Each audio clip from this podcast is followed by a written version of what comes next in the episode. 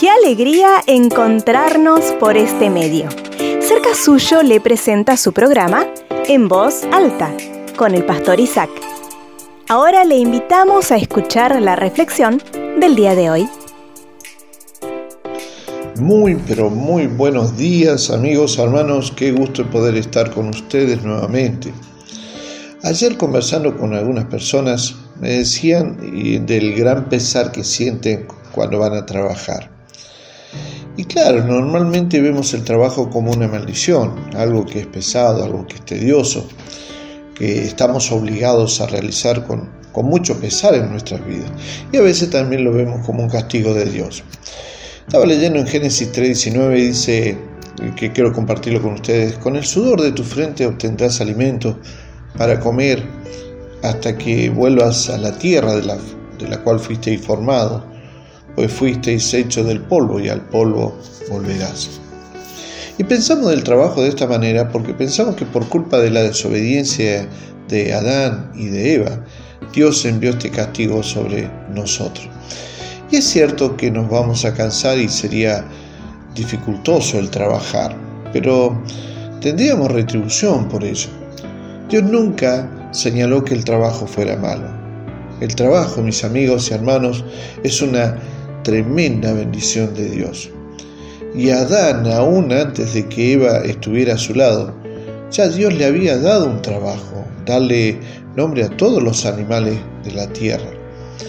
Dios confiaba en Adán, por ello es que le da tremenda responsabilidad.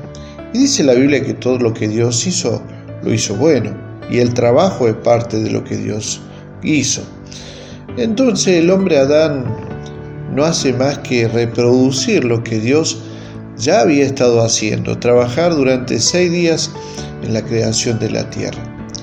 Cuando Jesús eh, en un momento se encuentra con sus discípulos y, y él respondió, mi Padre siempre trabaja y yo también. Porque el trabajo tiene el propósito y utilidad de hacer que las personas no se sientan inútiles y sin propósito. No hay peor cosa, mis amigos y hermanos, que se desperdicien los recursos que Dios puso en cada ser humano. Es igual que si tuviéramos una canción que nunca fue cantada, o, una casa que construiste que nunca fue habitada. ¿O qué tal si pongo el ejemplo de, de una rica manzana que nadie come y que se echa a perder a los pies de las plantas en nuestras chacras?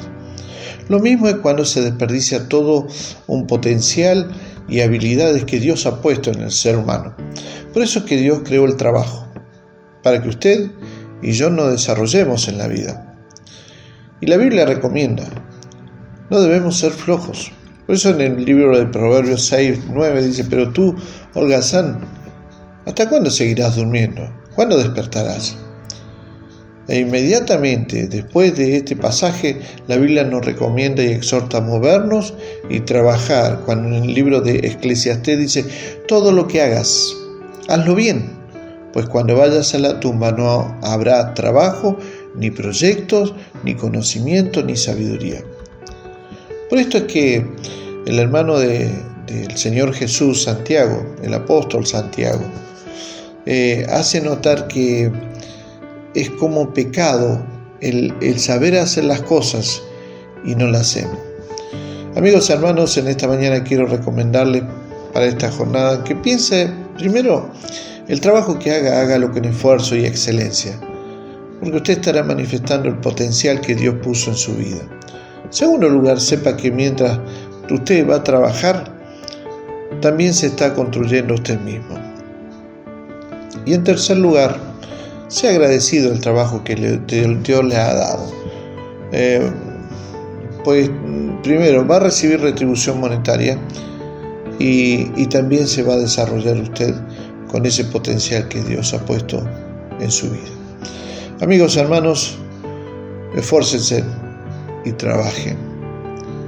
Dios les bendiga, nos volveremos a encontrar Agradecemos su atención. Nos volveremos a encontrar en un nuevo programa de En Voz Alta. Si quiere comunicarse con nosotros, puede hacerlo a través de WhatsApp al número 549-2984-867970.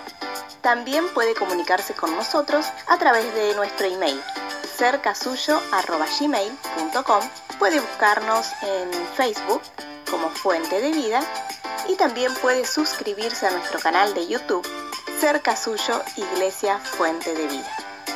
Muchas gracias y nos volveremos a encontrar.